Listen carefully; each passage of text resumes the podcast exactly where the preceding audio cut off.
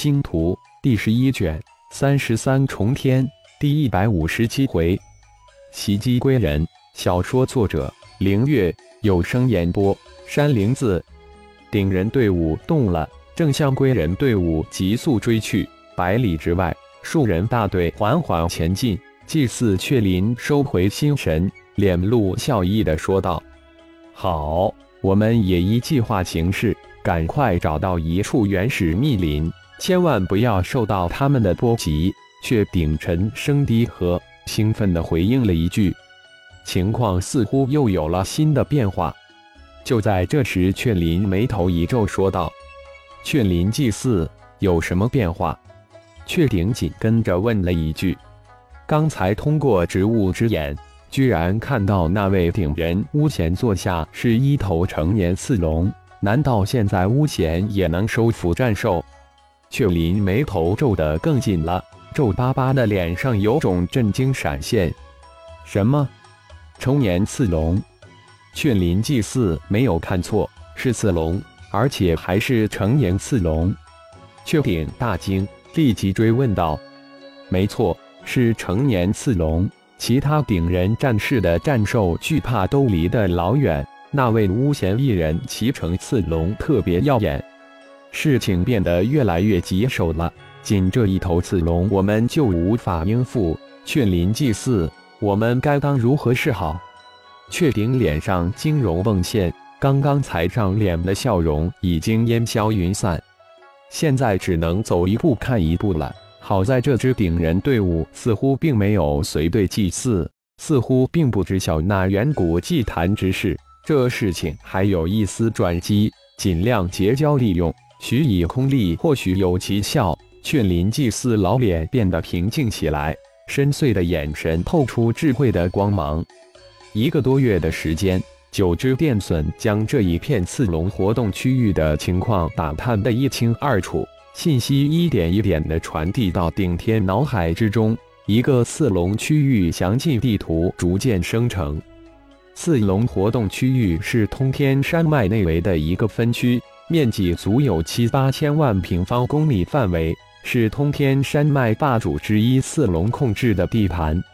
最高统治者是一头九级刺龙王，座下有二十头八级刺龙，七级刺龙数百头，六级刺龙数千头，六级以下的电隼就无法统计，太多了。依靠钟灵控制的虚祭坛之力，顶天这段时间一直隐于高空云团之中，全身心的投入祭炼符咒咒印机。随着咒印机一个又一个祭炼成功，顶天的本命祭坛也由虚化时祭坛咒级慢慢的成型。一种玄之又玄的感应从虚幻的本命祭坛传过来，在某个方向，一种无形的召唤传过来。奇怪的是，电隼居然无法探测那个莫名地域的信息，一切都被罩在一种朦胧之中。通过电隼收集的信息，这片四龙活动区域不仅矿物丰富，而且凶兽种类数量众多，山势高绝而险峻，地势连绵起伏，大江大河穿行其中，深谷幽瀑不计其数，灵花灵草隐匿其中。真不愧是通天山脉的内围区域，雾结的灵，真是一处不可多得的好地方。如果控制了那头九级刺龙王以及剩下的十七头八级刺龙，这片富饶凶险奇峻之地就尽在自己的掌握之中。二十头八级刺龙被自己灭杀了二头，控制了一头，还有十七头八级刺龙，正好可以利用这段时间去降服。至于那头九级刺龙王，以后再说。不过以顶天现在的灵魂强度，在已经签订了十头御兽的情况下，最多还能签订五头御兽，只能等到突破天际，才能将剩下的十几头八级刺龙全部收服了。不知自己的那一百多头超越洪荒皇级的凶兽是否能吸收这蛮荒之气？顶天突然想到，还待在炼神塔灵兽空间中的洪荒凶兽，试一试，说不定这些洪荒凶兽真的能吸收蛮荒之气炼体。想到这里，顶天控制本命祭坛从高空之中飘落下的顶战已经带着队伍早就消失无影了。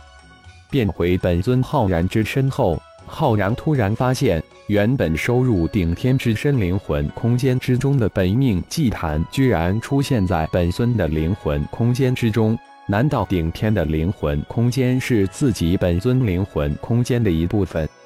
想想，似乎又不对。那七叶幽灵花却不见踪影，那本命祭坛出现在本尊的灵魂空间，又是怎么回事呢？浩然百思不得其解，心神一动，浩然转入灵魂空间之中。魂婴双手食指晃动，一个银色的符文从魂婴的眉心飘出。不错，这就是控制千变万化的符文。仔细数了一下。周围的分支由原本的二百三十五个达到三百之数，正是自己这段时间不断炼化蛮荒凶兽灵魂的结果。细细的感应了一下，很快就找到变化成顶天之身的那分支符文。这个分支符文明显繁杂玄奥了很多，仅次于自己的本尊分支符文的大小及繁杂度。没有找到任何关于七叶幽灵花的线索后。浩然退出了自己的灵魂空间，想不通的事情也不过多的去想，否则会陷入牛角顶的入魔境地。相信总有一天会明白的，这只说明自己的境界还不够而已。修炼越是高深，感觉自己越是渺小无知，不懂的就越多。这个世界还真是无比的奇妙。一挥手。一百多头洪荒凶兽出现在身边，不要袭杀蛮荒世界的人类，也不要离开这通天山脉太远，不要搞出太大的动静。去吧，给自己的这一群洪荒凶兽大军定下了一堆规矩之后，这才让他们自由活动，说不定会有意想不到的事情在他们身上发生。这些个各下灵魂印记后，又被自己元神种灵之后的洪荒凶兽，除了不能变化为人身外，已经成为自己事实上的很独特的分身，已经成为自己的一部分。当然，留在修真界星光一号星、二号星的那几头金翅天蜈、金刚神力魔猿，以及留在自己家人身边的洪荒凶兽除外。这一百多头洪荒凶兽都能自由的变化身体大小，庞大到上万米，小到几米。浩然自然不会担心他们的会遇到什么危险，他们不会将这通天山脉闹得鸡飞狗跳、人仰马翻吧？一步跨出浩然身体的小虫化身笑着问道：“只怕他们没有那个能耐。”魔圣化身接口笑道：“嗯。”这通天山脉深处有着非常强大的存在，只怕他们也讨不了多少好。魔灵化身现出身形，他可是吞噬蛮荒生物最多的。本尊的变化神通比起他来还差了很多。走吧，先收服五头八级刺龙再说。浩然转身冲天而起。说也奇怪。这蛮荒世界的凶兽，天外世界的来者，无论如何都无法收为灵兽，只怕是蛮荒世界的天道规则有关。否则，这蛮荒世界早就被天外世界来客统治了。魔灵化身紧跟本尊之后，不仅是蛮荒凶兽，就是蛮荒土著也无法通过灵魂秘法炼制为傀儡。这蛮荒世界的确很奇特。魔圣化身也接口道。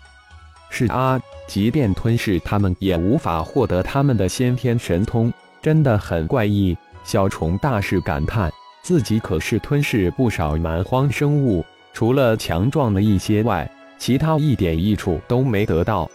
三十三重天，每一重天的天道规则都不尽相同，而我们根本就没到达到涉及天道规则的程度，自然无可捉摸。路漫漫，其修远兮。浩然笑道：“虽然四具化身都是自己，但随着化身修炼修为提升，每一个自己似乎性格又不尽相同，而且个性差异越来越大，仿佛是自己的隐藏个性通过他们体现出来一般。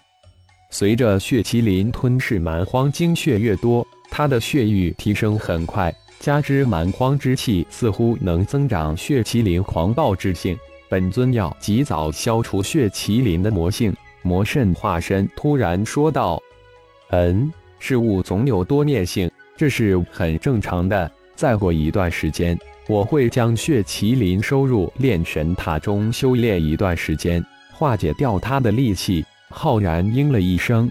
蛮荒之气带有“蛮荒”二字，自然不那么单纯简单了。而此时的血麒麟跨骑在刺龙身上，看着顶战带领的顶人队伍杀入归人队伍之中，身上瞬间升腾起淡淡的血雾，向战场上空飘去。归人近二千人的队伍正急速向前，却没想顶人队伍从自己队伍后面杀将过来。只有一米左右高度的龟人被平均身高十米的顶人瞬间打懵了，惨叫声此起彼伏，队伍大乱。顶人偷袭，惊叫之声几息传到队伍之首。感谢朋友们的收听，更多精彩情节，请听下回分解。